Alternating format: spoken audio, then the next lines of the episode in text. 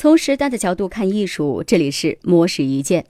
张永和是北京大学建筑学研究中心教授，他在2005年出任美国麻省理工学院建筑系主任，成为首位执掌美国建筑研究重镇的华裔学者，并在2011年成为普利兹克建筑奖的首位华人评委。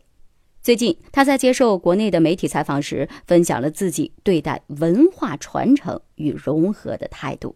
张永和认为，人们对于不同时代、不同文化的认识不应该是割裂的，因为历史本身是延续的。东西方文化之间也因为交流一直处于连续的状态，大家都是文化混血儿，只是每个人混血的比例不太一样。比如，张永和以前觉得广东、福建一带常出现的骑楼肯定是中国自己的东西。但是，当他到了东南亚国家，却发现这些国家将骑楼叫做五角鸡，也就是英文中的 five foot wing，即五尺宽的廊子。正是因为这种不正确的翻译，才暴露出这种城市走廊的真正籍贯。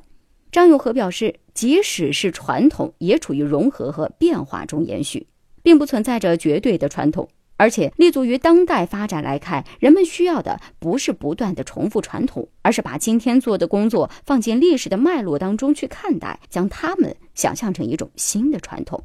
此外，张永和还认为，如今的全球化经济在一定程度上也给世界带来交流的过剩，大家变得越来越雷同。如果每个人能够比较接受自己的特定背景，也许这个问题啊就会有所改善。比如，对于一个美籍华人的小孩来说，他的中文不见得要说多好，但是需要知道，正是因为有另外的一个文化背景，才会使得自己的生活更丰富、更有意思。